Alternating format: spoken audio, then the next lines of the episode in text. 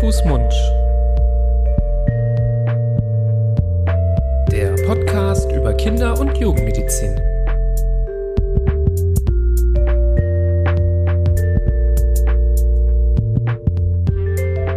So, ihr Lieben, herzlich willkommen zu einer neuen Folge Hand, Fuß, Mund. Florian. Libras, ein herzliches Grüß Gott auch von meiner Seite. Ja, danke schön, danke schön.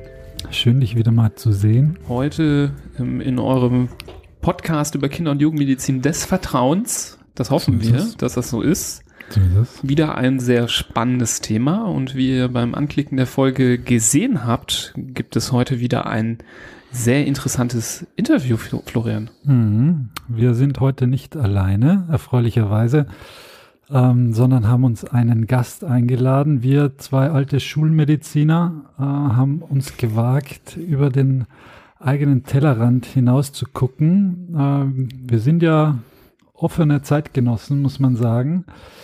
Ähm, und deshalb interessieren wir uns schon, also ich, da spreche ich jetzt mal für mich, ich weiß gar nicht, ob das bei dir auch so ist, aber ich interessiere mich wirklich schon seit Ja. langer, langer Zeit für das Thema Osteopathie. Und das ist ein Thema, womit man ja als Schulmediziner, als Universitätskliniker, so wie wir, eigentlich gar nicht in Berührung kommt, wo man gar nichts drüber weiß, wo man nur von außen zuguckt und staunt eigentlich und ich so richtig verstehen mh, tue ich nichts davon. Deshalb ist es unbedingt notwendig gewesen, bei diesem Thema heute einen ähm, versierten Gast bei uns zu haben und das haben wir. Bei uns ist Dennis, Dennis Gülden, ähm, selbst Osteopath. Ähm, Ja, hallo Dennis. hallo zusammen. Dennis. Du hast wie immer richtig erkannt, dass ich äh, unseren Gast kaum zum Hallo sagen kommen Ja, habe ich erkannt, aber das ist nicht schlimm. Ich äh, grätsche immer gerne Ich dazwischen. bin so voll Vorfreude immer Ja. bei unseren Gästen, dass ich, ja. naja, das geht manchmal. Manchmal gehen die Gäste dann unter vor lauter Vorfreude Das auf die Gute Gäste. ist, dass Das- die Gäste noch nie gegangen sind. Die bevor gehen. sie, ohne zu bevor reden. sie zu Wort gekommen sind. Genau. Also herzlich willkommen, Dennis. Vielen Dank. Hallo. Ja. Schön, dass Super du da cool, bist. dass du da bist, dass du äh, dich in äh, unsere Höhle hier begeben hast, um äh, mit uns über das äh, ja spannende Thema, ich sag das mal so ganz pauschal, äh, Osteopathie zu sprechen, über deinen Beruf und dein Feld. Ähm, magst du dich vielleicht unseren Hörer und Hörerinnen einmal kurz vorstellen? Ja, sehr gerne. Also einmal vielen Dank für die für die Einladung und ähm, vorweg, ich glaube, wir sind in ähm, in vielen Bereichen gar nicht so weit voneinander entfernt, wie das vielleicht gerade so äh, bei euch angeklungen ist, aber das werden wir gleich noch ein bisschen, na, ein bisschen genauer besprechen. Ähm, ja, mein Name ist Dennis Gülden, ich bin ähm, Physiotherapeut und Osteopath mit äh, eigener Praxis hier in Düsseldorf. Das ist die Praxis Körperhafen, ja, bei dir direkt um die Ecke. Und ähm, ich selber bin seit, äh, seit 2001 äh, Physiotherapeut, ähm, also seit 19 Jahren jetzt auch, äh, auch im Beruf und beschäftige mich seit 2002 mit dem Thema Osteopathie und äh, habe da 2007 meine erste Ausbildung beendet, habe mich dann weitergebildet in verschiedenen Bereichen der Osteopathie und verschiedene Ausbildungen und ähm, Weiterbildungen durchlaufen und Kinderosteopathie-Ausbildung gemacht. Ja, das ist so unser Schwerpunkt in der täglichen Praxis. Wir sind eine, eine Familienpraxis. Wir behandeln Säuglinge, Kinder und Erwachsene in den Bereichen Physiotherapie und Osteopathie. Und ja, ich bin gespannt, was wir heute besprechen und wie wir zueinander finden werden. Und ich erst. Ähm, sehr spannend. Äh, Sehr spannendes Thema. Ähm, es werfen sich hunderte von Fragen auf in meinem, vor meinem geistigen Auge. Ähm, die erste Frage, was ist eigentlich Osteopathie? Also da, da fängt es schon an.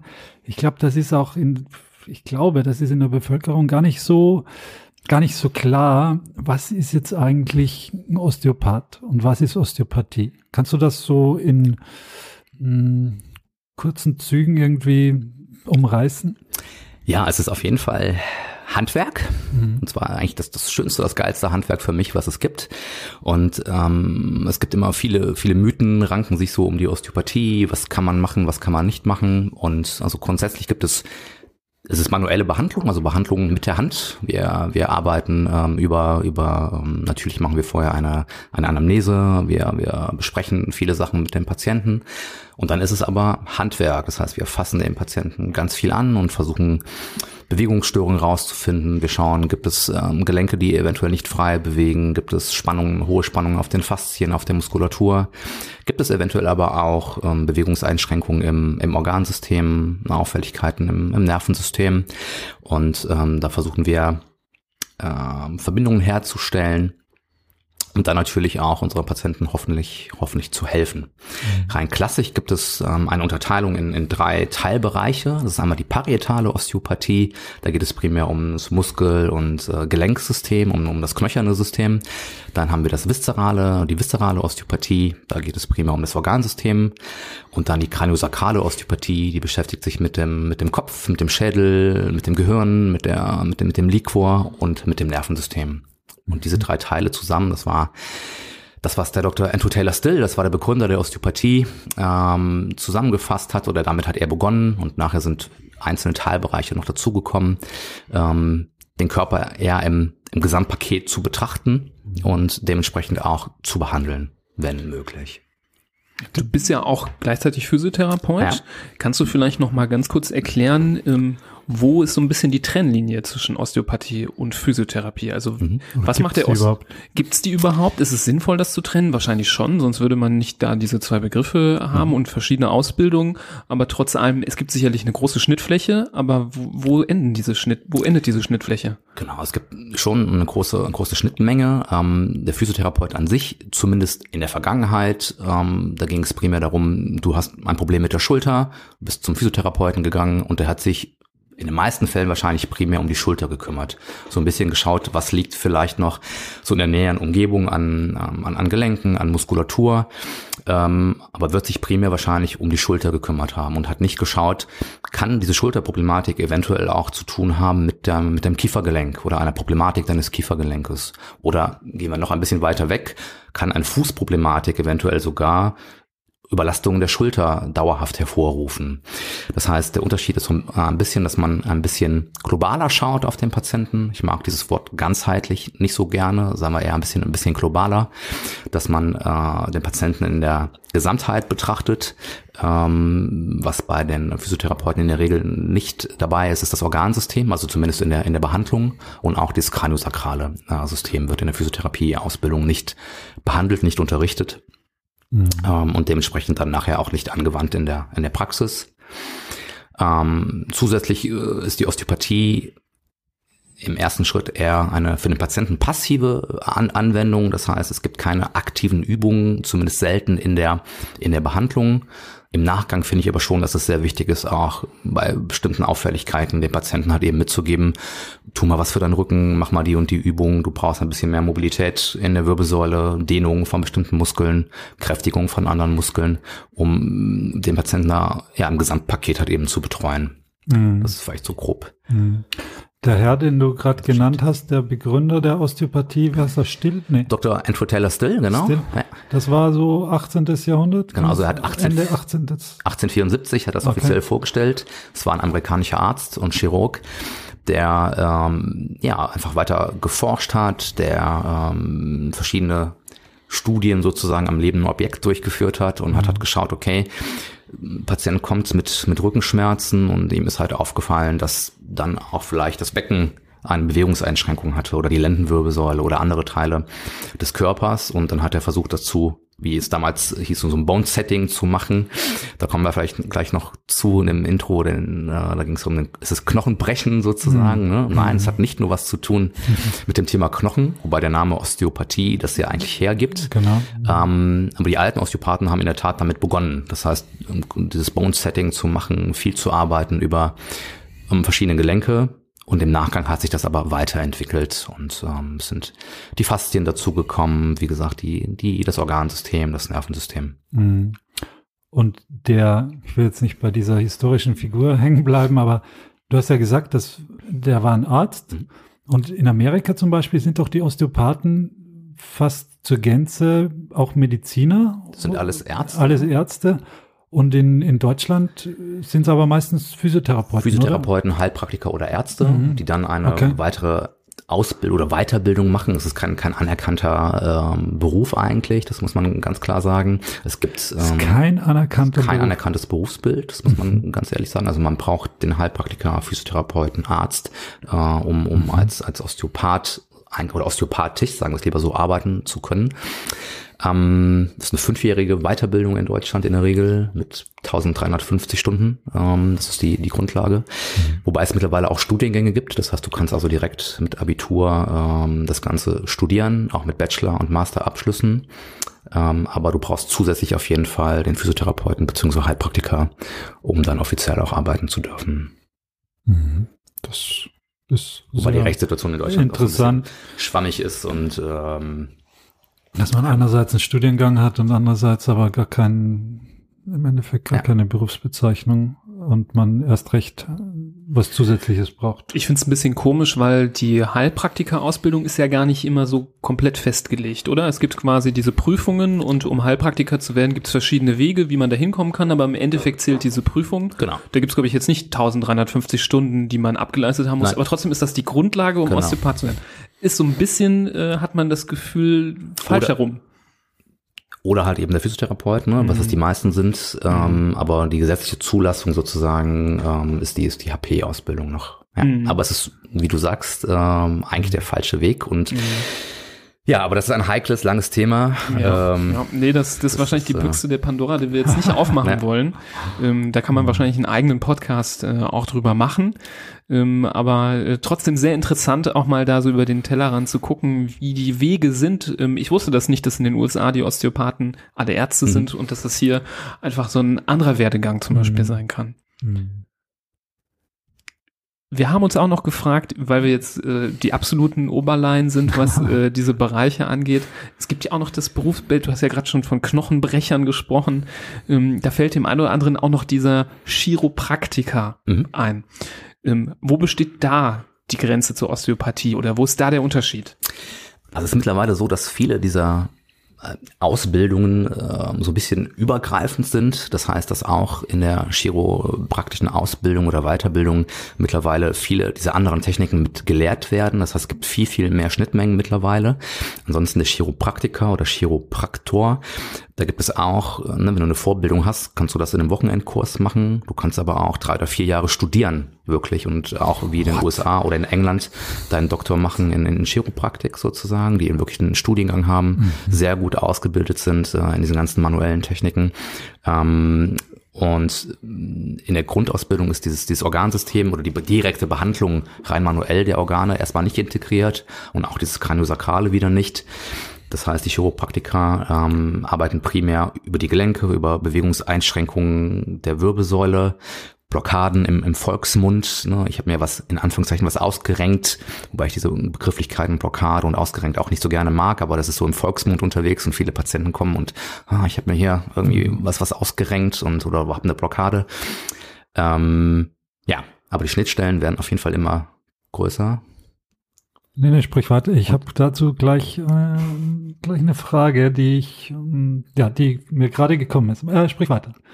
Und ähm, wie gesagt, die Schnittstellen werden größer und ähm, dadurch, dass alles nicht so richtig geregelt ist, finde ich es auch immer schade, dass das, man diese Berufsgruppen so ein bisschen ja, was heißt Trend, aber so ein bisschen, ja, doch versucht zu separieren, dass teilweise auch die alten Osteopathen und die Chiropraktiker nicht so gut zusammen können. Mhm.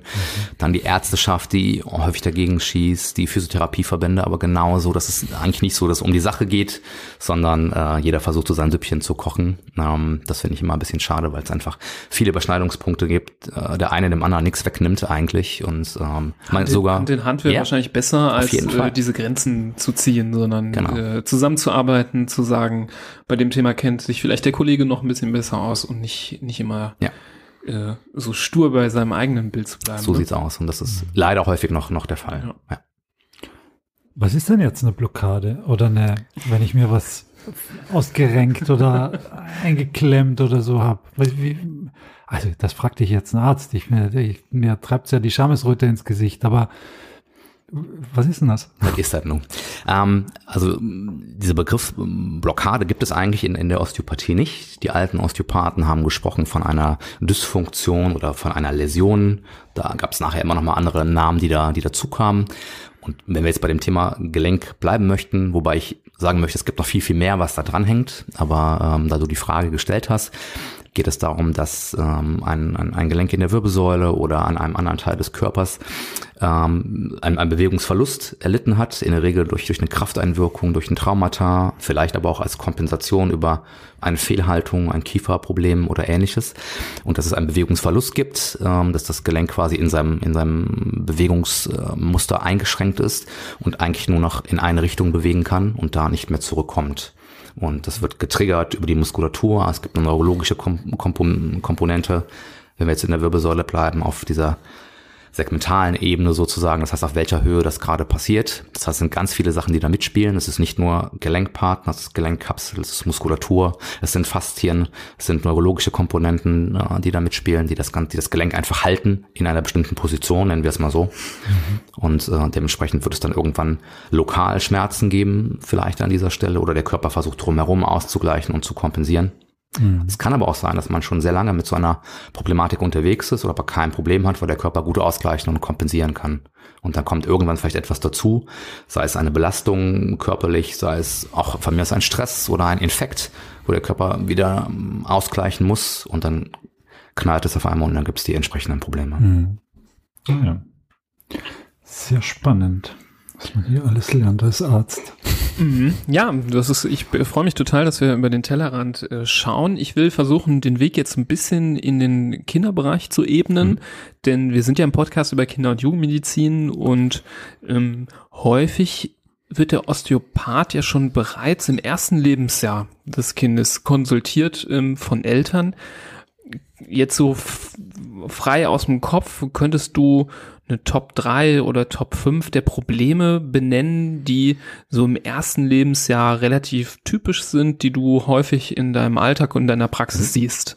Ja, auf jeden Fall haben wir, es gibt also verschiedene Hotspots sozusagen, also was häufige Auffälligkeiten sind ähm, in der Praxis, in der Arbeit mit den Säuglingen sind ähm, so Schädelasymmetrien, also schiefe Köpfe, also entweder hinten plattgelegt oder plattgelegen oder wo man schon im Gesicht sieht, ähm, da stimmt irgendwas nicht, der Kiefer verschoben, die Ohren deutlich versetzt. Ähm, da würde ich vielleicht gerne noch mal ein bisschen was zu sagen, weil es geht nicht nur um, ist irgendwas schief oder gerade, das ist, wir alle haben eine gewisse Asymmetrie, auch, auch des Gesichtes oder des Schädels, aber nicht jeder hat damit ein Problem.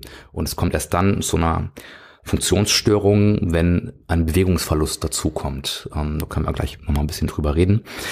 Dann sind es hauptsächlich ähm, Kinder, die auffällig äh, sind beim, beim Trinken, also die nicht gestillt werden können oder beim Saugen, beim Schlucken ähm, auffällig werden.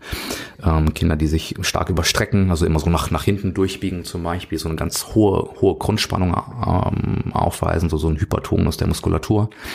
Kinder, die eventuell auffällig sind im Thema Bewegung, die nicht gerne auf dem Bauch liegen, oder wenn sie auf dem Bauch liegen, immer zum Beispiel die Arme so hochnehmen wie so ein Fallschirmflieger und sie nicht nach vorne in so in eine Stützposition bringen können. Ähm, schlafen. Mhm. Schlafen ist ein ganz, ganz großes Thema für die Eltern. Ähm, das ist auch ein großes Thema bei uns, mhm. ähm, wo dann immer wieder Fragen kommen zu dem Thema, was ist ja, es gibt eine Auffälligkeit aus, aus eurer Sicht aus, oder aus unserer Sicht in dem Fall, warum dieses Kind äh, gerade noch nicht schläft, wobei wir alle wissen, gerade im ersten Jahr, es gibt in der Regel keinen Rhythmus, es gibt immer wieder verschiedene ähm, Wechsel ne, der, der, der Schlafrhythmen oder eben gar keinen. Es, ne, die Kinder zahnen, die Kinder haben Infekte, sie werden geimpft, also ihr im letzten oder in einem der letzten Podcasts ja auch drüber gesprochen, gibt es viele, viele Möglichkeiten, warum das der Fall sein kann, aber auch normal ist, dass es einfach so ist, dass es nicht immer ein großes Problem mhm. sein muss. Das ist auch ganz wichtig zu wissen. Ähm, ja, das sind so die, die Hotspots in der, in der Praxis. Ähm, wir haben aber später auch Kinder mit Auffälligkeiten, ähm, die in Richtung ADS gehen, Leserechtschreibschwäche, ähm, Konzentrationsstörungen, immer wiederkehrende Infekte, also so eine Mittelohrentzündung, so eine Otitis media zum Beispiel, wiederkehrend ähm, ist das Immunsystem, ist häufig auch betroffen, Auffälligkeiten im Darmsystem. Mhm. Also es geht über das Problem der Knochen sozusagen und das Problem der, der schiefen Köpfe doch, doch deutlich hinaus. Mhm. Was ist so das das Alter, ab dem man zu einem Osteopath gehen kann mit seinem Kind? Gibt es da eine, eine Untergrenze? Darf das nicht vorm, du hast ja schon, Nibos hat ja schon gesagt, im, häufig im ersten Lebensjahr ähm, kann man mit einem zwei Wochen alten Säugling auch schon? Ja, also der Jüngste, der bei uns in der Praxis war, der war zwei Tage alt, ah, ja. ist geboren nach Hause und am zweiten Tag ähm, waren die bei uns. Ähm, wobei ich in dem Fall auch die Familie. Das war dein Kind, oder? Nein, das war nicht mein Kind, das, das war schon früher. Also, ja, ja, früher so. ähm, eigene Kinder behandeln ist auch nicht so, nicht so ja, gut. Das, das, ich, ja. Äh, kommt, das klappt meistens nicht so gut.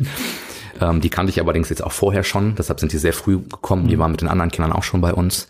Aber grundsätzlich bin ich ein Freund davon, wenn es eine Auffälligkeit gibt, im Sinne schon von Auffälligkeiten unter der Geburt, ähm, starke Asymmetrien, direkt die Kinder, die schon den Kopf halten können, direkt nach der Geburt, wo die Eltern sagen, oh toll, das ist aber sehr kräftig, wird ein Sportler, was ja aber auch nicht die in Anführungszeichen normale Entwicklung ist. Ne? Und ähm, das sind alles Sachen, wo ich dann sage, dann möglichst früh hm. Da gehen die Meinungen auseinander. Also viele sagen nicht vor Woche vier oder sechs oder acht, weil die Kinder auch immer noch mal Zeit brauchen ne, zum Ankommen oder um sich zu, ja, zu regenerieren. Aber wenn Auffälligkeiten da sind, bin ich immer ein Freund davon zu sagen, das möglichst früh zu machen. Und dann ist es auch häufig mit wenig Einheiten auch direkt schon korrigiert, bevor es sich manifestiert und festsetzt.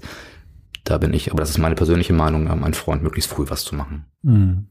Und man geht ja mit seinem Säugling auch nicht zum Chiropraktiker, der das dann tun auch ein. Doch, das, ja, gibt, es, das oh. gibt es schon auch. Wobei ja. auch da, auch wenn du Vielleicht die Augen stelle ich, stell ich mir ein bisschen äh, schwieriger vor eigentlich, oder? Ja, aber auch da gibt es gute, gut, gute Menschen, also gute, mhm. gute, gute Therapeuten auf jeden ja. Fall. Und wenn die wissen, was sie tun, gut wie immer, dann ist auch das, finde ich, vollkommen legitim und okay, mhm. wenn derjenige weiß, was er tut. Die mhm. Techniken sind anders als beim Erwachsenen natürlich, mhm. weil die Anatomie natürlich auch eine, eine ganz andere ist.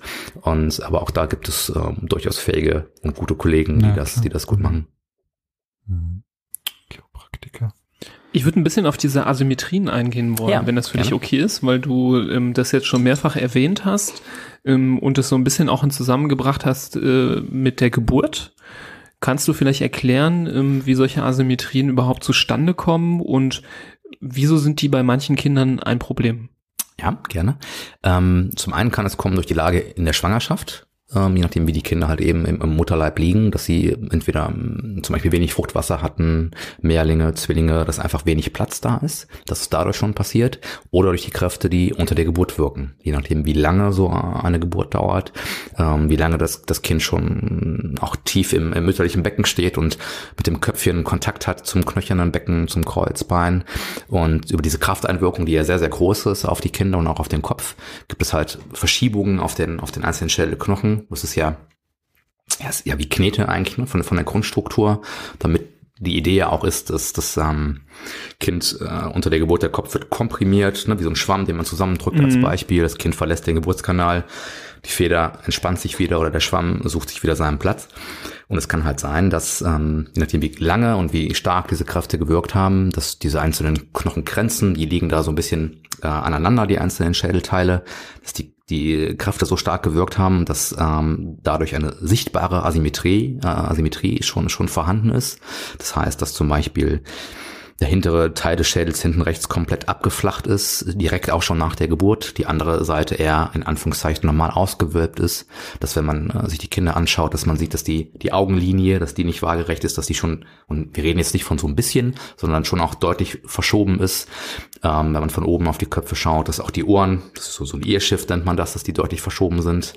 Und diese Asymmetrien, die bleiben in der Regel nicht lokal auf dem Kopf, sondern die setzen sich halt eben auch nach unten in die Peripherie fort und machen dann im Nachgang, wenn der Körper sich anpasst, diesem Muster, halt eben auch ganz, ganz viele Auffälligkeiten und Probleme. Mhm. Und ähm, wir erklären das in der Praxis gerne immer mit, wenn ihr im Garten seid und ihr wollt, dass diese Pflanze nach oben links wächst und ihr bindet sie fest, dass sie nur dahin wachsen kann, so passt der Körper sich dann auch in dem Fall nach unten dieser, dieser Asymmetrie an, die von oben kommt. Mhm. Und ähm, meine Theorie oder Hypothese oder auch von vielen anderen Kollegen ist, dass viele der Problematiken, die wir auch später haben bei den älteren Kindern oder bei den Erwachsenen, schon angelegt sind durch diese Asymmetrie des Schädels mit Einfluss auf den, auf den Kiefer und Bewegungsverlust. Das ist für mich immer ganz wichtig. Nicht alles, was schief ist, in Anführungszeichen, macht ein Problem, sondern wenn ein Bewegungsverlust da ist, passt der Körper sich diesem, diesem Muster an, versucht auszugleichen und zu kompensieren, aber irgendwann ist vielleicht Schluss. Und dann gibt es mhm. Auffälligkeiten in verschiedene Richtungen.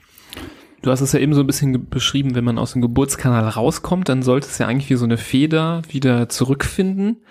Ist das dann die Erklärung, wieso du sagst, manche Kinder haben kein Problem damit, weil es bei denen wieder die Feder wieder zurückgeht und alles sich wieder so in eine Form zurückbegibt und bei anderen nicht? Und wieso ist das überhaupt schlimm, dass zum Beispiel jetzt Schädelplatten asymmetrisch sind. Kannst du das vielleicht mhm. noch ein bisschen genauer beschreiben? Ja. Was, was bewirkt das im Körper, dass, dass dann zum Beispiel im ersten Lebensjahr Probleme entstehen daraus? Mhm. Ähm, wenn das Kind, wie gesagt, den, diesen, den Geburtskanal verlässt, sagst du, ne, wir haben das beschrieben mit dem Schwamm oder mit der Feder, ähm, oder fangen wir nochmal anders an. Viele Kinder haben vielleicht am Anfang auch eine, eine leichte Asymmetrie, haben aber erstmal keine Auffälligkeit im Sinne von Saugen, Schlucken oder auch direkt schon in, in der Motorik, weil der Körper das gut kompensieren kann. Ähm, wenn diese Asymmetrien sehr, sehr stark sind und die, die einzelnen Knochen, die Suturen tendenziell weniger Mobilität haben, dann ist es so, dass im Laufe der Zeit der Körper sich halt diesem Muster anpasst, weil alles in dem Moment abläuft von oben nach unten. Das heißt, die Kette wird getriggert von vom Kopf nach unten. Motorische Entwicklung entwickelt sich auch von oben nach unten. Und wenn es schief ist, passt zum Beispiel der Kiefer an, das Kiefergelenk sich an. Ähm, wenn der Schädel irgendwo eine ähm, Problematik hat, eine Auffälligkeit, einen Bewegungsverlust, werden halt andere Körperteile dem Ganzen folgen. Verbunden ist das Ganze über Muskulatur, über Faszien, über Teile des Nervensystems. Und dann werden, ähm, bleiben wir bei dem Trinken zum Beispiel, gewisse Nerven irritiert, die dafür zuständig sind. Wir haben einen Nerv, der die Zunge versorgt, ähm, der läuft ganz grob durch den hinteren Teil des Schädels, durch so zwei kleine Erhebungen, so zwei kleine Knubbel, erzählen wir den Eltern immer, die nach unten den Kontakt bilden zum, zum ersten Halswirbel. Und wenn es da eine Verschiebung gibt, ist es sehr häufig, dass diese Nerven irritiert werden und ähm, ihre Aufgabe quasi nicht mehr so gut erfüllen können. Das heißt, die Ansteuerung der Zunge ähm, gestört ist und das Kind ist, oder für die Kleinen sehr viel schwerer ist, zu saugen und zu schlucken. Und so gibt es verschiedene Nerven und verschiedene Beispiele, die daraus folgen können. Einmal für den Moment, ähm, aber auch für später, wenn man das nicht korrigiert. Und für mhm. später heißt es dann zum Beispiel, dass ähm, Kieferfehlstellungen sich entwickeln können. Kreuzbiss ist so ein klassisches Beispiel, ähm, die sich ähm, daraus entwickeln. Ähm, eventuell eine Skoliose der Wirbelsäule, das heißt so eine schiefe Wirbelsäule, die sich daraus entwickeln kann. Beinlängendifferenzen sogar, funktionelle Beinlängendifferenzen. Alles von einem äh, schiefen Kopf. Alles von den schiefen Köpfen. Ja. Mhm wenn sie nicht bewegen. Das ist immer ganz, ganz wichtig. Mhm. Also ich, ähm, osteopathischer Laie, muss ja sagen, dass und Nibras, dir liegt auf der Zunge. Ich weiß, du willst mich schon fragen, wie meine persönlichen Erfahrungen hier sind. Das sehe ich dir an der nee, Nasenspitze. Nee. Hätte ich dich auf jeden Fall schon noch gefragt, aber du, du greifst es jetzt mir vorweg. Also, ich nehme jetzt mal, ich stelle mal zwei Beispiele gegenüber. Das eine, bin ich, der auf der Couch liegt, äh, mir einen spannenden Film anguck und mich zweieinhalb Stunden nicht bewege, weil er so spannend ist und irgendwie schief auf der Couch, Couch liegt und dann aufstehe und mir denke, oh mein Gott, jetzt bin ich da wirklich zwei Stunden so und oh, ah, und merke, wie mein Körper da in einer Fehlstellung war. Demgegenüber äh, stelle ich mal meinen Sohnemann, ich würde fast das Foto in die Shownotes packen, aber das würde er mir nicht verzeihen. Der ist auf die Welt gekommen mit einer Nase, die um 90 Grad zur Seite gezeigt hat. Weil der offensichtlich, ich weiß nicht, vielleicht hast du da einen Erfahrungswert, ich weiß nicht, wie viele Tage und Wochen irgendwo mit seiner Nase dermaßen gegen einen Knochen hm. gedrückt hat, dass die nicht so wie wir, wenn wir jetzt einmal die Nase zur Seite geben, dann richtet sie sich wieder hm. nach vorne aus, sondern die stand darüber und es war ein Anblick, der ja gerade beim ersten Kind so ein bisschen äh, kalte Füße gemacht hat.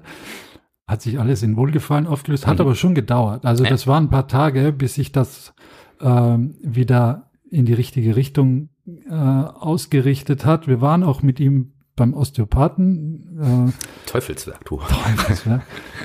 Aber also was ich damit sagen will, als, als Erwachsener, wenn man hier irgendwie den Körper in eine Fehlstellung bringt, dann spürt man das ja. Aber wenn das ein Kind über Tage und Wochen äh, da im Mutterleib vollzieht, äh, dann kann man sich schon vorstellen, dass das durchaus im wahrsten Sinne des Wortes einen bleibenden Eindruck hinterlässt und, und das gar nicht so von äh, einem auf den anderen Tag wieder, wieder weggeht. Das ist vollkommen richtig. Mhm. Genauso ist das. Und es mhm. wird dann wahrscheinlich nicht nur die Nase gewesen sein, sondern da hängt ja noch was dran. Mhm. Ähm, und ohne, ohne ihn jetzt gesehen zu haben, wird da wahrscheinlich noch was anderes gewesen sein. Aber wie du sagst, manche dieser Kinder, die zum Beispiel ähm, so Sterngucker waren, ne, die viel Kontakt, äh, also falsch rumgelegen haben dann unter der Geburt, die viel Kontakt bekommen haben im Bereich des Gesichtes, ne, die so ein bisschen aussehen wie so Michelin-Männchen, wenn sie auf die Welt kommen schon. Und ähm, wenn man denen mal ein paar Tage Zeit gibt, kann es durchaus sein, dass sich das auch korrigiert. Das mhm. muss man mhm. auch ganz ehrlich sagen. Mhm. Und ähm, deshalb ist es auch nicht verkehrt, ne, den, den Kindern mal ein bisschen, ein bisschen Zeit zu geben. Trotzdem meine Meinung immer, wenn Auffälligkeiten da sind, immer früh, dann kann man früh was machen. Auf der anderen Seite ist es auch nie zu spät. Mhm. Also die ersten drei, vier Monate hat man gute Chancen, viele Sachen auch mit, mit wenig Therapie, mit wenig Hilfe von außen ähm, noch gut zu korrigieren. Und ähm, die Eltern bekommen immer auch ein bisschen Hausaufgabe von uns, Lagerung und Handling. Das ist ganz wichtig, was sie, dass sie selber was machen können, um die Kinder da zu unterstützen. Ich würde vielleicht gerne auf so einen Punkt eingehen, ähm, der bei uns Kinderärzten immer so sehr kontrovers diskutiert wird. Ähm, das ist dieses sogenannte KISS oder KISS-Syndrom. Mhm. Kannst mich auch korrigieren, wenn ich das jetzt falsch äh, bezeichne. Ähm, Falls Klaus Kleber zuhört. Klaus Kleber? Klaus Kleber? Wieso? Hat er nicht sowas? Er hat zumindest eine deutliche Asymmetrie. Ja. Sehr deutlich. Das jetzt hier sagen ich dürfen, jedes Mal, wenn ich den sehe im Fernsehen, dann decke ich mir mit dem Daumen eine Gesichtshälfte ab und denke mir, das okay, wenn beide Gesichtshälften so wären, würde er so aussehen. Dann nehme ich die andere, ah, dann würde er so aussehen. Das ist, also ja, das ist jetzt fast schon, das ist schon fast Mobbing, was hier gerade passiert, Florian. Pass auf. Vielleicht hört der Klaus gerne unseren Podcast und schaltet jetzt in dem Moment ab. Das wegen wäre seines, doch sehr schade. Wegen seiner Enkelkinder. Und dann ruft der Gundula Gause an und dann würde er sich darüber beschweren, was wir hier erzählen. Das wollen wir vermeiden, deswegen verlassen wir doch mal hier dieses äh, sehr explizite Beispiel. Ähm, kannst du vielleicht kurz erklären, ähm, was, was darunter oder da, was damit gemeint ist? Und äh, vielleicht kannst du auch auf die Frage eingehen, vielleicht kannst du das auch beantworten, Wieso ist das so ein kontroverses Thema? Warum das so ein kontroverses Thema ist, das kann ich dir ganz ehrlich nicht sagen und das verstehe ich auch nicht, warum mhm. das so kontrovers diskutiert wird. KISS selber, die, die Bezeichnung ist die Kopfgelenks, äh, Kopfgelenksinduzierte Säuglingssymmetriestörung. Die, da gibt es mittlerweile nochmal verschiedene Unterteilungen. Und ähm, Kopfgelenke, also den, den Bereich Schädel und obere Halswirbelsäule. Es wird immer über diesen Atlaswirbel gesprochen, das ist der, der erste Halswirbel. Ähm, und auch da sehr häufig fällt dieser Begriff Blockade sozusagen. Und ähm, warum ist das so wichtig? Also fangen wir mal so an. Das gibt es auf jeden Fall, egal wie man das nennt, ob man diesen Begriff jetzt mag oder nicht. Ähm, es gibt auf jeden Fall diese Problematik, die sich da oben raus entwickelt, aus einer ähm, Fehlstellung der oberen Halswirbelsäule. Und es geht nicht nur um den ersten Halswirbel, sondern da hängt weiter nach unten noch ganz viel dran. Oben drüber sitzt der hintere Teil des Schädels, also sitzt der Kopf. Wir haben in der Umgebung ganz viel Muskulatur und wie eben auch schon gesagt, diese einzelnen Nerven, die da in, in, in der Gegend laufen. Dieser Nerv, der die Zunge versorgt, der direkten Kontakt hat, halt eben auch in dieser Region. Und ähm, die Folge ist zum Beispiel so eine Klassiker, so eine Lieblingsseite. Die Kinder können den Kopf nur zu einer Seite drehen kommen dann entweder gar nicht raus oder können den Kopf nur bis zur Mitte drehen und kommen nicht zur anderen Seite. Ähm, die Kinder werden häufig eher unruhig sein, also tendenziell mehr schreien als in Anführungszeichen normal, tendenziell mehr Auffälligkeiten haben bei dem Saugen und beim Trinken, wenn sie rauskommen aus ihrer Lieblingsposition. Das heißt, wenn sie gestillt werden, dass sie nur an der einen Seite gut trinken können und nicht so gut auf der anderen Seite zum Beispiel. Das sind Kinder, die sich präsentieren, ähm, auch gerne, dass sie nicht gerade liegen. Natürlich zappeln die Kinder und ne, aber die Kinder liegen dann alle oder häufig in so einem Bogen, in so einer C-Haltung oder in so einem umgekehrten C, weil auch die Stellung der oberen Halswirbelsäule halt enorm wichtig ist für das, was weiter nach unten passiert. Ähm, also um die Frage konkret zu beantworten, ich bin ganz klar der Meinung, dass es das gibt, egal wie man das nennt.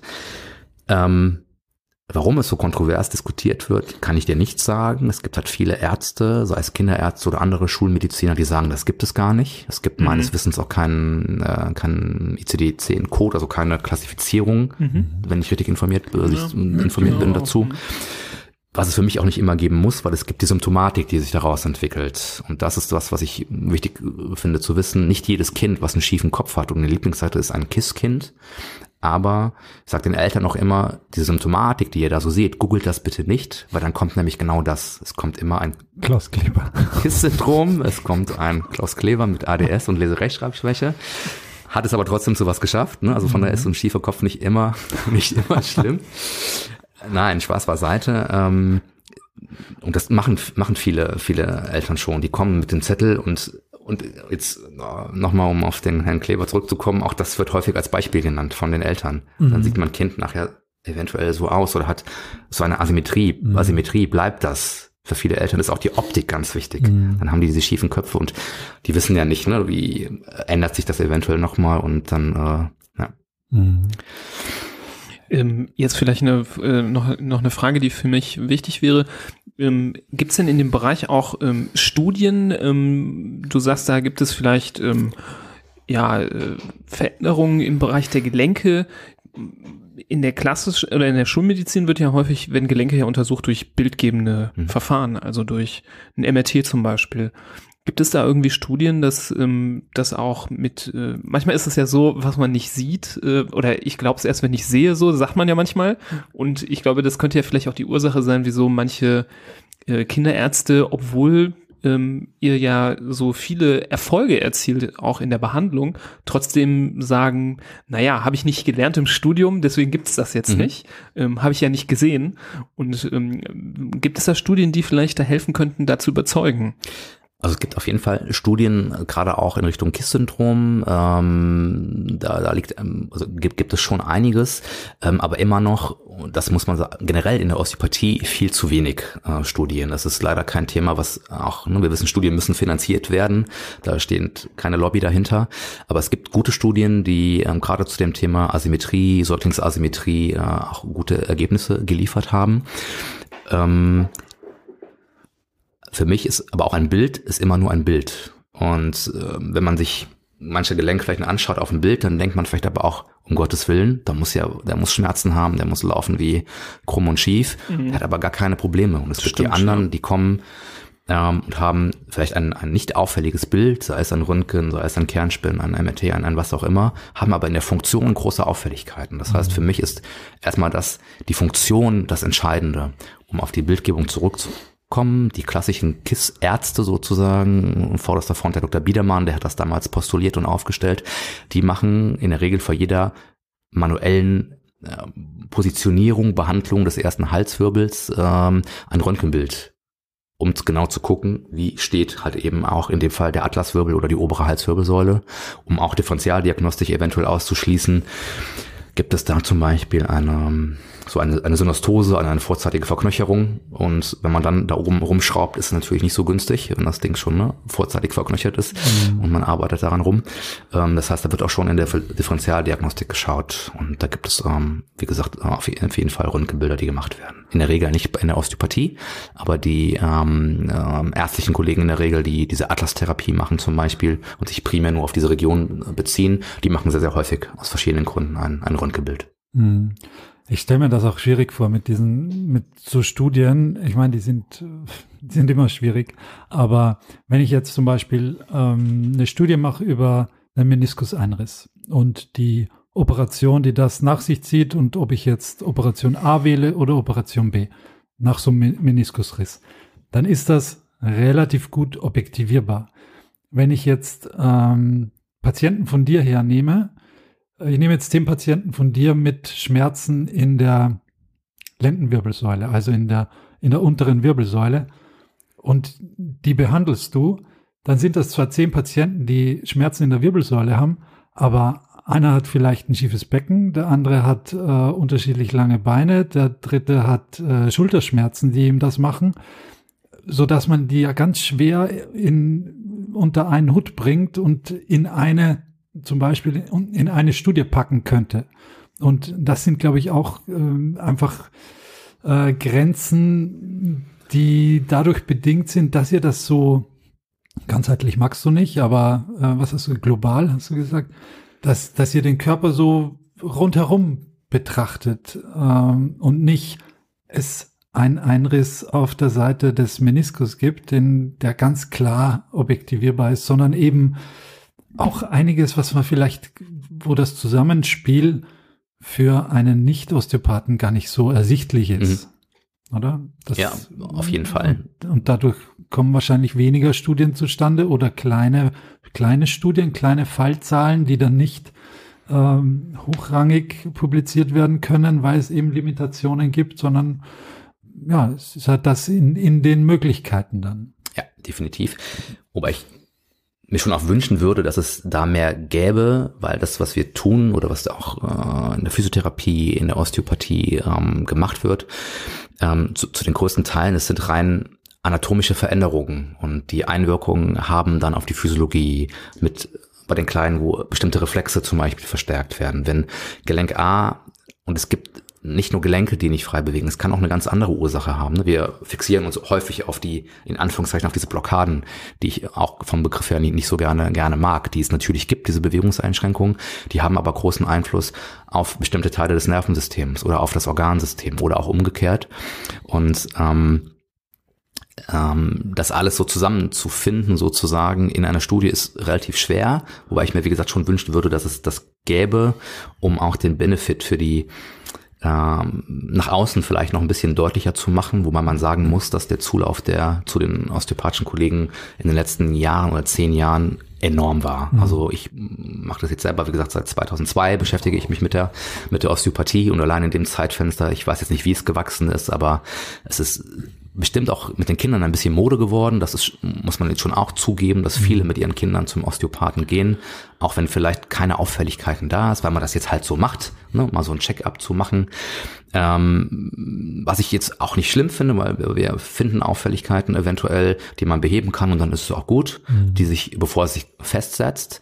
Ähm, dann ist aber auch ganz wichtig, ehrlich zu sagen, okay, hier ist das und das, das habe ich aber korrigiert und dann ist auch gut. Ne, dass man das Ganze mhm. jetzt nicht verkauft und jedem ähm, Arbeit mit Kindern ist, ist, ist auch ein Geschäft mit der Angst. Ne? Und wenn man jetzt sagt, pass auf, wenn wir das nicht korrigieren, dann kriegt dein Kind ADS, mhm. dann kriegt es eine diese Rechtschreibschwäche. Das wird mhm. auf, es wird nie Fahrrad fahren können oder was Geschichten nicht, ne, ich da schon gehört habe, das ist sehr mhm. verwerflich und da würde ich mich hier auch also gerne. gibt es das, dass man, muss man schon auch vorsichtig sein, was manchmal da in Verbindung gebracht wird. Auf, in Verbindung gebracht wird im Sinne von, dass es nicht immer der Super-GAU ist, was am Ende, äh, das, das, das Ergebnis muss nicht immer der Super-GAU sein. Mhm. Ähm, das, das wollte ich damit sagen. Mhm. Was man schon sagen muss, ist, wenn wir ältere Kinder in der Praxis haben, die 9, 10, 11, 12 sind, wo es nachher um, auch in der Schule um, um mehr Leistung geht, von mir aus mehr Konzentration, hören, sehen, aufs Papier bringen, finden wir bei diesen Kindern schon sehr häufig nicht behandelte Asymmetrien, Bewegungseinschränkungen im Becken, in der Brustwirbelsäule und auch in, vor allen Dingen in der oberen Halswirbelsäule. Also da gibt es definitiv Zusammenhänge, die für mich signifikant sind. Wir haben so eine interne Studie bei uns in der Praxis, also Studie in Anführungszeichen, so eine Statistik.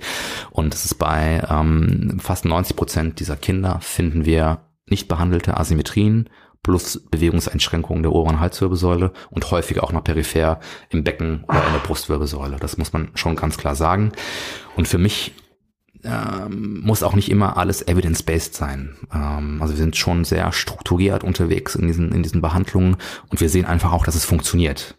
Ähm, ohne jetzt zu sagen, es gibt da die komplette Studie, die dahinter steht. Die gibt es halt nicht immer, mhm. aber wir sehen in der Praxis halt ganz klar, dass es, dass es funktioniert. Ähm, ja, man muss aber auch dann natürlich seine, seine Grenzen kennen und sagen, okay, jetzt hier ist gut, hier ist unser äh, unser Mittel ausgeschöpft. Ne? Ähm, lass dem Kind mal ein bisschen Zeit, lass es mal ankommen. Wir haben das jetzt korrigiert, mach die und die Übungen, gib dem Kind einfach mal ein bisschen Zeit oder auch mhm. dem Erwachsenen. Ne? Mhm. Jetzt habe ich zum Beispiel so eine kleine Prima Ballerina zu Hause mit sechs Jahren und die tänzelt mir tagtäglich eigentlich pausenlos auf den Zehenspitzen einen vor, wo man sich ja denkt, ja gut, die so Mädchen. Mit, was denkst du darüber? Ist das zum Beispiel, ist das normal? Ist das was, wo man, wo man ähm, etwas vermuten könnte? Also die Frage ist immer natürlich, was ist normal? Ne? Mhm. Wie ist so die, die Range sozusagen? Aber wenn du jetzt sagst, dass sie die eigentlich nur auf den Zehenspitzen unterwegs ist und selten auf dem flachen mhm. Fuß, wird da irgendwas hinterstecken. Mhm. Diese Zehenspitzengang ist so ein bisschen Chamäleon immer noch in der Medizin. Also gibt es einige Studien zu, die verschiedene Sachen auch rausgefunden haben. Rein aus der Praxis finden wir auch dort häufig Problematiken im Becken mhm. ähm, ähm, und auch in der oberen Halswirbelsäule wieder. Mhm. Mit der Tendenz, dass diese Kinder eher eine hohe Grundspannung, eher eine höhere Körperspannung haben, vielleicht auch schon früh sich so diesen Opistotonus hat, also sich so überstreckt haben, also den Kopf so weit nach hinten genommen haben, immer, dass die Eltern sagen, der fühlt sich nicht, nicht entspannt an. Man nimmt sie hoch und die sind wie so ein, wie so ein mhm. Brett. Mhm. Nicht, dass sie sich auch mal so ein bisschen einkuscheln oder so ein bisschen einfach einfallen, wie die Kleinen das im Normalfall tun, mhm. sondern die haben halt echt viel Schmackes von Anfang an. Und viele verwechseln das dann halt mit, das ist gut, das ist kräftig, das wird ein mhm. Sportler, so nach dem Motto. Mhm. Ähm, und da finden wir halt sehr häufig diese Bewegungseinschränkungen ah ja. in dieser Region. Interessant. Mhm. Würdest du sagen, dass äh, zum Beispiel Kinderärzte oder grundsätzlich Ärzte, dadurch, dass die Wissenschaft so vorangeschritten ist und so, so viele Untergebiete entstanden sind der Medizin. Ich meine, früher gab es ja den Arzt und heutzutage gibt es ja nicht mehr den Arzt, sondern es gibt den Facharzt hierfür und den Facharzt dafür. Dadurch, dass man so die Lupe nimmt und immer auf seinen Bereich guckt, da so das das, der Blick fürs Ganze dann verloren geht, ist das vielleicht auch einer der Ursachen, ähm, dass vielleicht die Osteopathie mehr Zulauf bekommt, weil man da so diesen Blick auf das Ganze auch als Patient bekommt, wo man vielleicht denkt, naja, ich war jetzt irgendwie beim Orthopäden und äh, ich hatte jetzt Schmerzen am, am Knie und der hat bis auf mein Knie sich nichts anderes angeguckt. Und das ist ja bekannt, dass er auch mal Schmerzen ausstrahlen können oder der Fuß ja auch manchmal das Problem sein kann oder die Hüfte das Problem sein kann, so dass man auch das Gefühl bekommt, ja, hier war ich ja gar nicht so gut aufgehoben, weil der hat ja wirklich nur diese eine Stelle angeguckt, wenn überhaupt. Manchmal wird ja auch äh, von Ärzten. Aber guckt dann nicht mal das Knie an. Oder manchmal wird ja gar nicht mal was angeguckt. Also ich habe das selber erlebt in meinem allgemeinmedizinischen Praktikum, wo äh, jemand kam mit Schmerzen am Fuß und dann äh, einfach nur äh, der Arzt ohne das ohne seinen äh, Untersuchungsstuhl oder unter, ohne seinen äh, Stuhl zu verlassen einfach nur so ein Schmerzmittelrezept über den Tisch rüber also das ist jetzt ein extremes Negativbeispiel ne aber das ist auch ähm, ja die Patienten sich bei euch auch sehr vielleicht wohler fühlen als bei manchem Arzt, weil ihr auch die Zeit habt oder euch die die Zeit nehmt, auch mal so über den Tellerrand drüber hinaus zu gucken. Also das ist bestimmt auch ein, ein, ein, ein großer Faktor, die Zeit und die, ähm, ja, nennen wir es mal Zuwendung, ne, sozusagen, die, die den Patienten dann ähm, ähm, zu, zugute kommt. Ähm, wobei es schon so ist, dass wir rein anatomisch, physiologisch arbeiten. Das heißt, wir schauen uns ähm, machen Bewegungstests, wir schauen uns ähm, Spannung der Muskulatur an, der Faszien. Es geht jetzt nicht darum zu sagen, ich sitze einen Meter weg und halte meine Hand in die Luft und äh, spüre jetzt äh, die, die Felder um deinen Kopf und sag, du hast ein Problem mit dem, mit dem Kopfgelenk oder so. Ne? Das ähm, ist schon so rein manuelle Arbeit mit viel Körperkontakt. Das, glaube ich, fehlt aber vielen Patienten, äh, sowohl den erwachsenen Patienten, das ist die, dass die bei uns sagen und die sagen auch ganz klar, wir haben jede Woche Anrufe morgens äh, auf dem ABE von irgendwann in der Nacht, ich habe mich verlegen, ich habe mir den Hals umgedreht. Mhm. Ganz ehrlich, ich habe keine Lust. Das ist vielleicht genau das, was ich meine, weil viele Ärzte, die berühren ihren Patienten zum Beispiel nur indirekt mit ihrem Stethoskop. Also es gibt ja viele Ärzte, wo der wirst du in der Untersuchung gar nicht berührt mit Händen. Ja. Also es findet ja rein nur über ein Hilfsmittel statt. Und ähm, dass man da wirklich mal äh, anpackt, das ist ja bei vielen gar nicht der Fall, oder?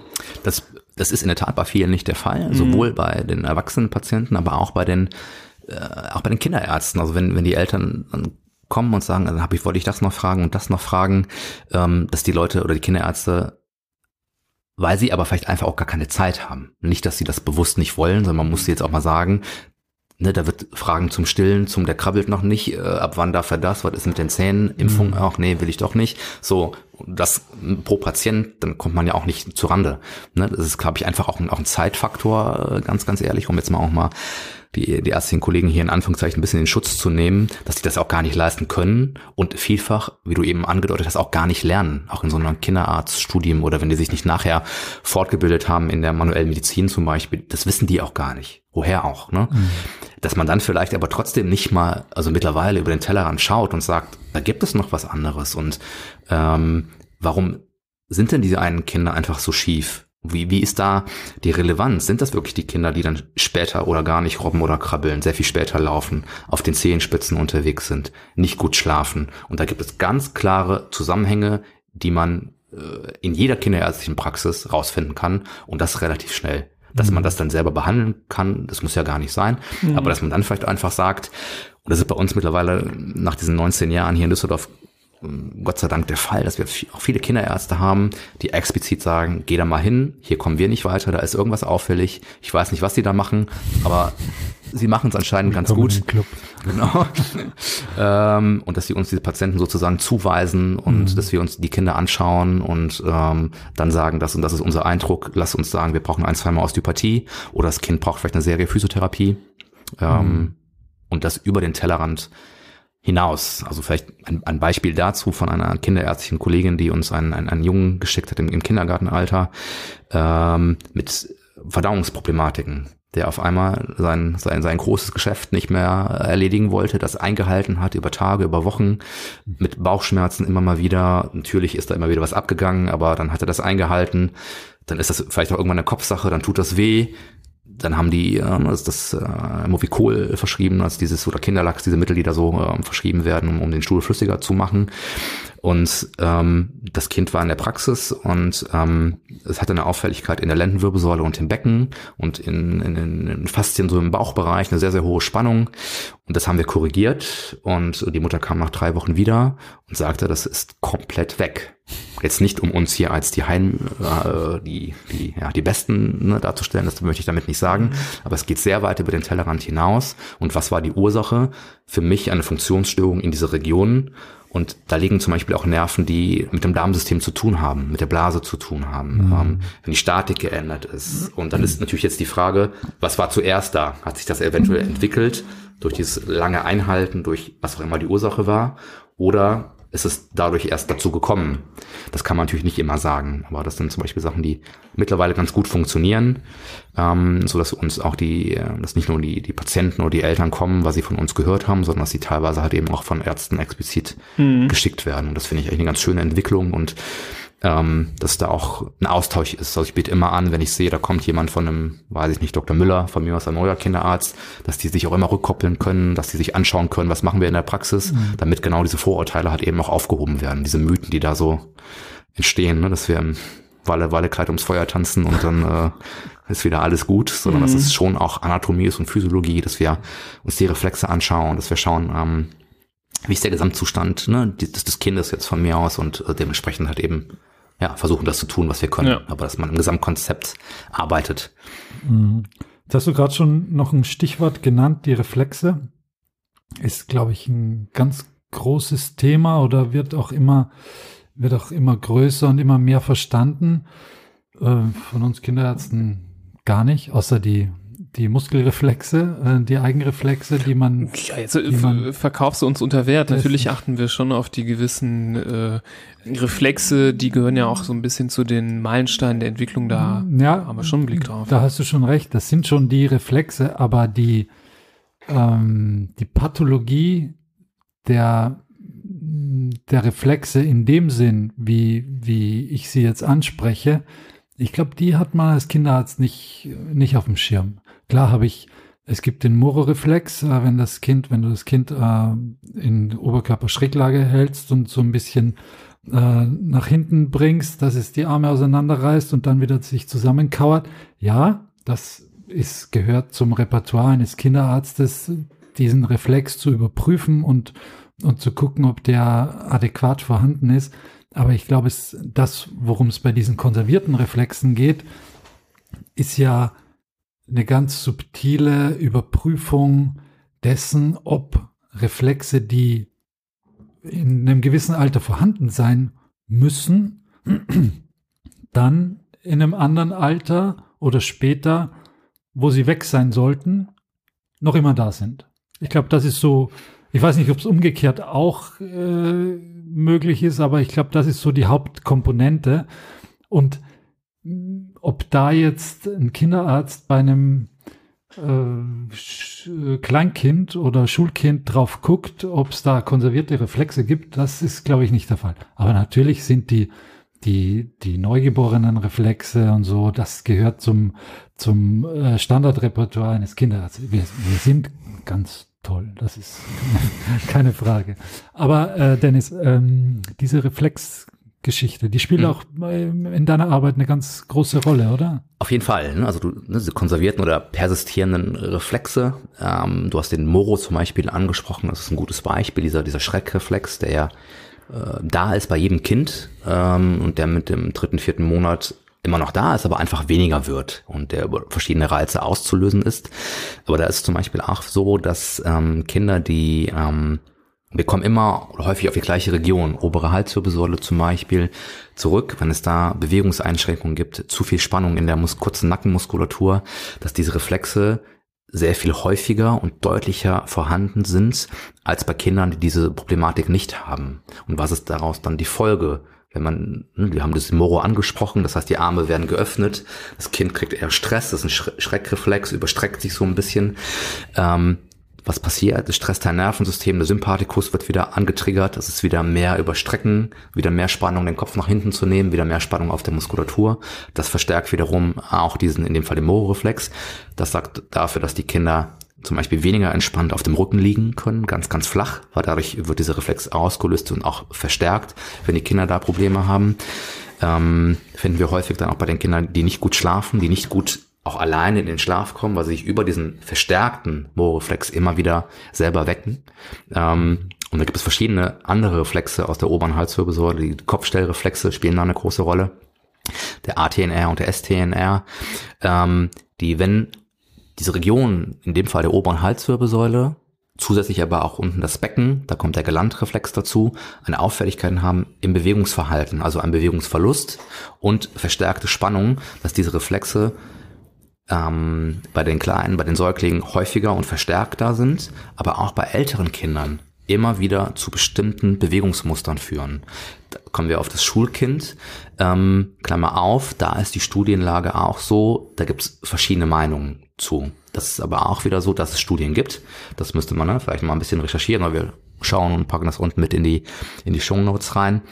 Ähm, aber aus der Praxis bei den Kindern, die ähm, diese Auffälligkeiten dann haben, sei es über die, die Kopfstellreflexe zum Beispiel, ist die Auffälligkeit nachher, nachher das Greifen, das Stifthalten, eingeschränkte Auffälligkeiten in der Graphomotorik. Mhm. Die Kinder, die mit viel, viel Kraft schreiben, mit viel, viel Druck, wo immer die Mine abbricht zum Beispiel, die ähm, ja mit, mit ganz viel Kraft einfach zum Beispiel ähm, den Stift halten, die, die die Linien nicht einhalten können. Ich rede jetzt nicht von erster, zweiter, dritte Klasse, ne, wo man so anfängt, das alles mal zu machen, sondern wo das im Nachgang viel, viel auffälliger ist. Für die Kinder ist es sehr schwierig dann in der Schule aufzunehmen, zu hören und aufs Papier bringen, wenn sie immer in ihrer Schonhaltung sind zum Beispiel und immer wieder in eine gewisse Position gebracht werden, ähm, ist das Thema Konzentration ein, ein, eine große Auffälligkeit zum Beispiel. Mhm. Und ähm, da gibt es verschiedene Möglichkeiten, rein passiv die Kinder zu behandeln, dass man schaut, dass man alle Segmente, alles wieder gut in Bewegung bringt.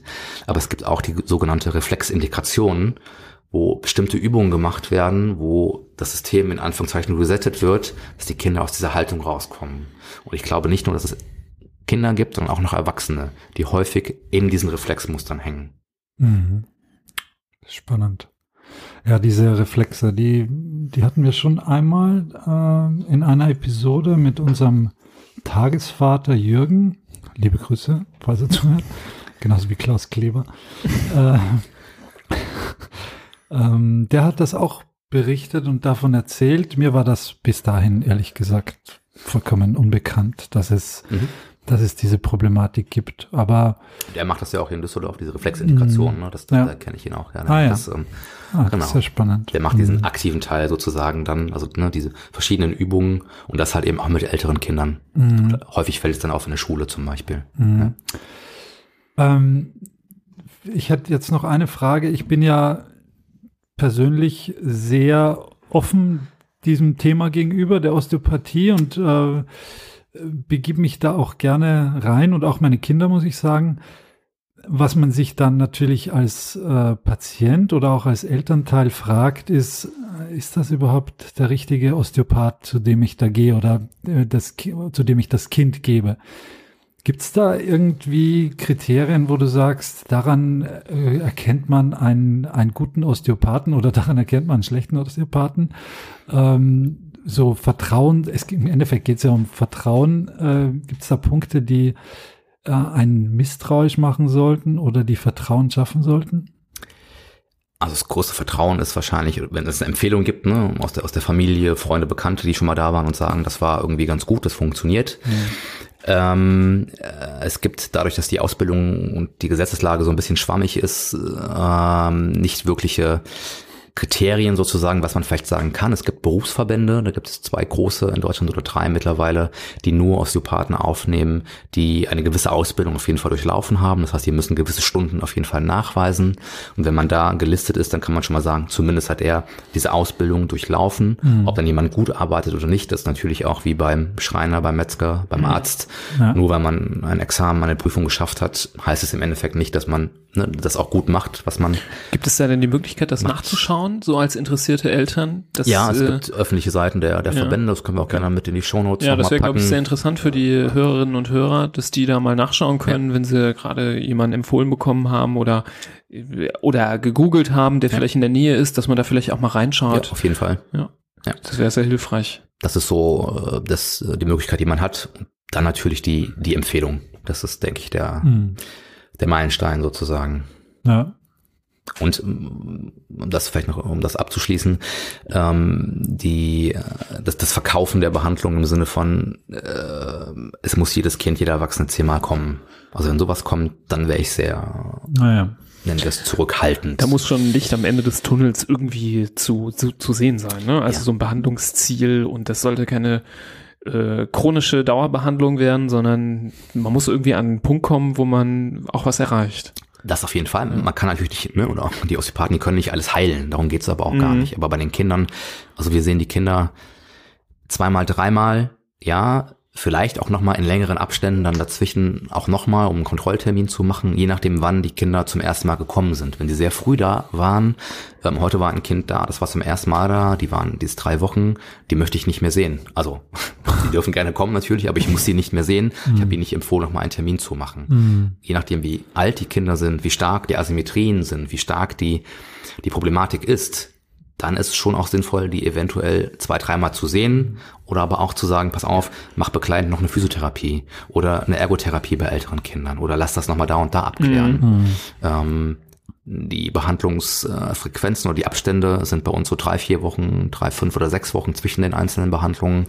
Aber auch da gibt es Unterschiede, dass manche Kollegen das vielleicht ein bisschen engmaschiger machen oder ein bisschen weiter auseinanderziehen, ohne dass das eine vielleicht jetzt besser oder schlechter ist als das andere.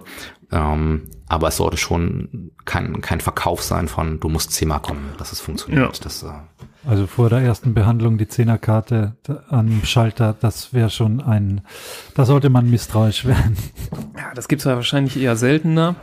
ähm, Vielleicht so als Schlusswort, ich finde das ja immer schön, ich mag diesen Ausdruck gerne, egal ob Arzt, Osteopath, Physiotherapeut, Heilpraktiker, ähm, einen guten Therapeuten erkennt man daran, dass er auch seine Grenzen kennt, finde ich immer äh, schön, ähm, wenn man also das Gefühl hat, ähm, ja, hier wird irgendwie alles Mögliche angeboten, ähm, könnte man vielleicht ein bisschen skeptisch werden, ähm, dass äh, dass das überhaupt möglich ist, genauso wie ein Kinderarzt jetzt keine Erwachsenen behandelt oder ähm, ein Osteopath vielleicht nach zehn Sitzungen, wo es immer noch nicht besser geworden ist, dann die elfte empfiehlt. Ähm, ich vergleiche das immer mit dem, mit dem Restaurant, wo man alles bestellen kann. Das ist ja auch immer so ein bisschen suspekt. Mhm. Chinesisch Burger und Sushi. Das ist, schön, genau. das ist auch immer so ein Faktor, finde ich, mhm. wenn jemand sagt, er macht alles und er kann alles und äh, da gibt es keine Grenzen und ähm, das ist alles nur eine Frage der Zeit und da muss man einfach nur Geduld haben. Das ist manchmal so ein bisschen auffällig. Ich finde es immer schön, wenn jemand, egal welches Berufsfeld er sagt, so bis hier geht meine Kompetenz, dahinter hört sie auf. Ich finde, wir, wir benutzen, ich benutze das auch in meinem Alltag Alltag sehr oft, dass ich sage, diese Frage kann ich Ihnen gerne beantworten. Die nächste Frage, die Sie genannt haben, das geht über meinen Horizont hinaus, da schicke ich Sie gerne da und dahin. Und ähm, ich glaube, da kann man auch so ein bisschen das äh, beurteilen, wie so ein Therapeut tickt und wie gut er ist, mhm. ähm, wenn er da auch seine Grenzen äh, manchmal kennt. Grenze würde ich auch mal langsam ziehen hier beim Podcast, weil wir sehr fortgeschritten sind in der Zeit. Wir haben schon ähm, hier schon über eine Stunde gesprochen. Ähm, außer ihr beide habt jetzt noch etwas, was euch so total auf der Seele brennt. Ich wollte dich, Dennis, fragen, ob du noch mal, du hast eben so ein bisschen äh, im Pre-Talk angedeutet, dass das da ein Projekt gibt bei euch, was vielleicht für Hörerinnen und Hörer, die gerne Podcasts hören, auch interessant sein könnte. Mhm. Ähm, ist ja der Podcast ja jetzt auch quasi für immer online. Das heißt, es kann sein, dass die zukünftigen Hörer das hören und dann da was mitnehmen könnten. Ja, auch wir starten äh, mit unserer Praxis Körperhafen äh, demnächst einen eigenen Podcast. Der wird ähm, lauten Körpergeist und Rock'n'Roll. Es geht nicht nur um Kinder, sondern es geht um Gesundheit, aber auch da ein bisschen über den Tellerrand hinaus. Es geht um Persönlichkeitsentwicklung, es geht darum, verschiedene Sachen zusammenzubringen. Und da werden wir sowohl ähm, Patienten bei uns haben, äh, im Interview Sportler, ein paar Promis, ein paar bekanntere Leute, äh, die auch in der Behandlung sind, äh, wo wir verschiedene Themen ansprechen, aber im Endeffekt Gesundheit, Körper, Geist ähm, verbinden wollen und einfach interessante Gespräche haben. Und ähm, ja, das ist das, was bei uns demnächst ansteht. Zusätzlich gibt es einen, einen Online-Kurs ähm, ab Dezember für Eltern, wo wir in circa 70 Minuten so die Hotspots, so ein bisschen was, was wir besprochen haben, mhm. zusammengefasst haben. Das heißt, äh, das Thema Schlafen, Tragen, Handling, Asymmetrien, äh, Kinderwagen, Tragen, ja, nein. Also alle Fragen, die wir so tagtäglich bekommen, einfach mal zusammengefasst, ähm, begrenzt in Anführungszeichen aufs erste Lebensjahr, mhm. damit die Eltern da einfach was an der Hand haben. Und das äh, sind wir gerade dabei, ähm, ins Feintuning zu gehen und ab Dezember könnt ihr den finden bei uns auf der Homepage und äh, Sehr schön euch also informieren. Körperhafen heißt die Praxis und Körpergeist und Rock'n'Roll. Körpergeist und Rock'n'Roll wird der Podcast und Ein Körperhafen ist die, die Praxis, genau. Super. Ich denke, Libras, wie wäre es mit Hand, Fuß, Rock'n'Roll? Hand, Fuß, Rock'n'Roll ist auch eine Möglichkeit. Nein, wir wollen es nicht kopieren. Nein, nein, jeder hat hier seinen oh. Namen. Ich finde den Namen, ich finde den Namen des Podcasts sehr cool. Also ja. der äh, geht gut rüber, finde ich und ähm, weckt das Interesse und äh, bin ich sicher, dass der eine oder andere, der hier ähm, davon erfahren hat, äh, gerne sich mal zu euch schalten wird.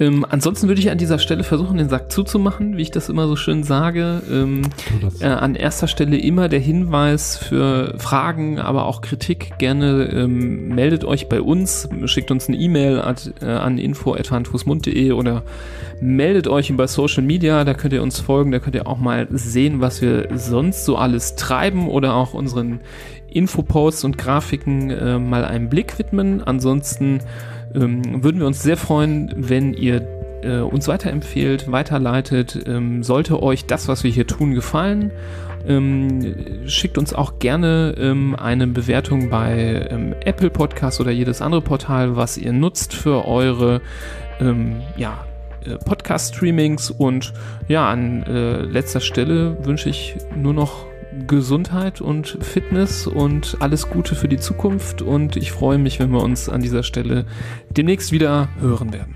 Vielen Dank, Dennis, fürs Dasein und fürs Kommen und fürs Mitquatschen. Hat viel Spaß gemacht. Das fand ich auch. Danke, dass ich hier sein durfte und euch weiterhin viel Spaß und Erfolg. Danke dir, Dennis. Wiedersehen. Macht's gut. Bis Tschüss. dann. Tschüss. Ciao. Ja.